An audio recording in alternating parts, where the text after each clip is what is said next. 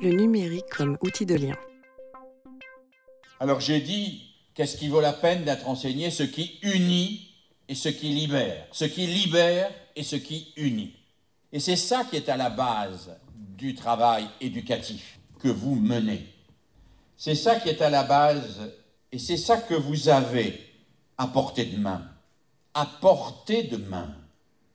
Vous avez à portée de main de quoi unir et libérer. Alors certes, la découverte d'autrui, la découverte de la ville, la découverte de l'opéra de Limoges, la découverte, ça coûte de l'argent, il y a des transports, il y a, des choix à faire, certes, certes, certes, je, je le conçois.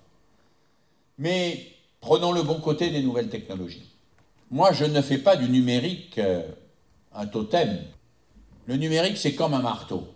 Avec un marteau, je peux faire une superbe étagère et je peux tuer mon voisin.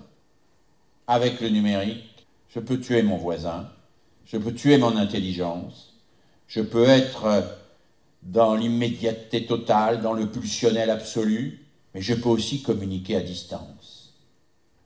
Je peux aussi euh, voir un monde que je ne connaissais pas.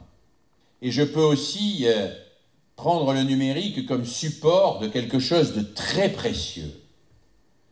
C'est la coopération intergénérationnelle. Je crois beaucoup à l'intergénérationnel. Une des expériences qui m'a le plus ému dans ma vie, c'est quand un de mes amis qui avait une maison de retraite, qui a toujours la responsabilité d'une maison de retraite à côté de Lyon, dans la banlieue, a reçu il y a une quinzaine d'années, une douzaine d'années, des ordinateurs portables pour la totalité de ses pensionnaires, très âgés, handicapés pour certains d'entre eux, difficile, hein c'est un peu comme une poule qui a trouvé un couteau. Euh, une personne de 94 ans avec un ordinateur portable, euh, dont elle n'a jamais vu, dont elle ne sait pas s'il faut brancher ou pas la prise. Euh, Qu'est-ce que nous avons fait? Nous sommes allés ensemble voir les, élèves. Il existait encore des BEP, ça n'existe plus depuis. On a remplacé par des bacs pro, mais c'est pareil. C'est pas pareil, enfin. Nous sommes allés voir des élèves euh, du BEP, de BEP informatique, des Lascars, des Loubards, à côté. Nous leur avons dit, euh, on vous libère deux heures par semaine si vous allez servir de tuteur aux personnes âgées. Là. Ça a été une expérience formidable. Formidable. D'abord parce que ces personnes âgées ont découvert des choses qu'elles n'avaient jamais vues. Elles ont découvert euh, des pays qu'elles n'avaient jamais vus, elles ont pu voir euh, le pays où elles étaient nées, ce que c'était devenu aujourd'hui, elles ont pu voir des photos de leurs arrière-petits-enfants, etc., etc. Elles sont sorties de leur solitude, c'était formidable pour elles. Mais aussi parce que très vite, ces personnes âgées se sont mises à parler avec ces jeunes. Et toi, tu fais quoi sur Internet? Ah, moi, je vais sur World of Warcraft. Et tu fais quoi sur... Euh, comment t'as dit là? Ah ben moi j'ai 17 avatars sur World of Warcraft. Ah bon, t'as 17 avatars sur World of Warcraft? Tu peux me montrer? Le gars il montre. Hein. Et ça canarde hein, sur World of Warcraft. Hein. C'est pas celui qui canarde le plus, mais ça canarde. Hein. Et là, ces jeunes se sont mis à parler avec des personnes âgées de choses avec qui, de choses sur quoi ils n'avaient jamais parlé. Jamais parlé. Jamais parlé.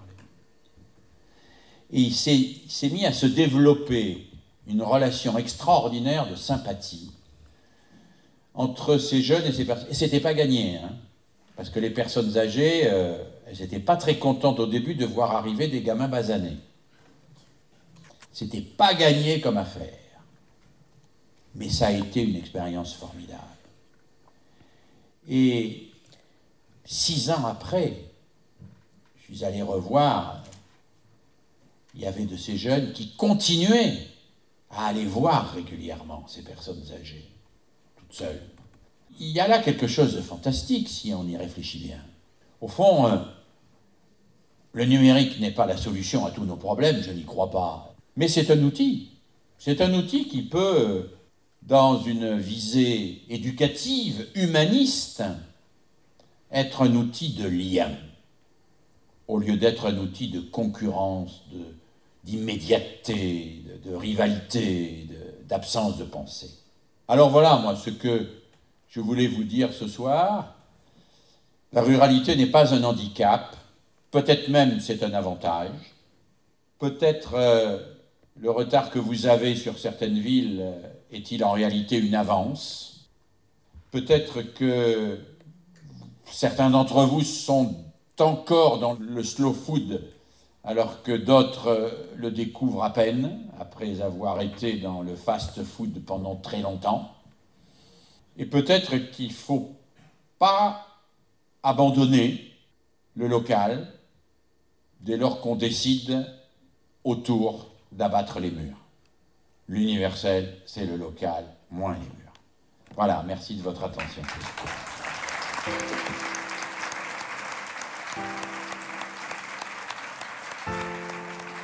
Conférence organisée par le collège Jean Dosier de Saint-Mamel à Salvetta avec le soutien de la communauté de communes de la Châtaigneraie cantalienne. Enregistré le 15 mai 2017. Enregistrement Atelier Canopé, site d'Aurillac et de Clermont-Ferrand. Mixage et mise en ligne Canopé, site de Lyon.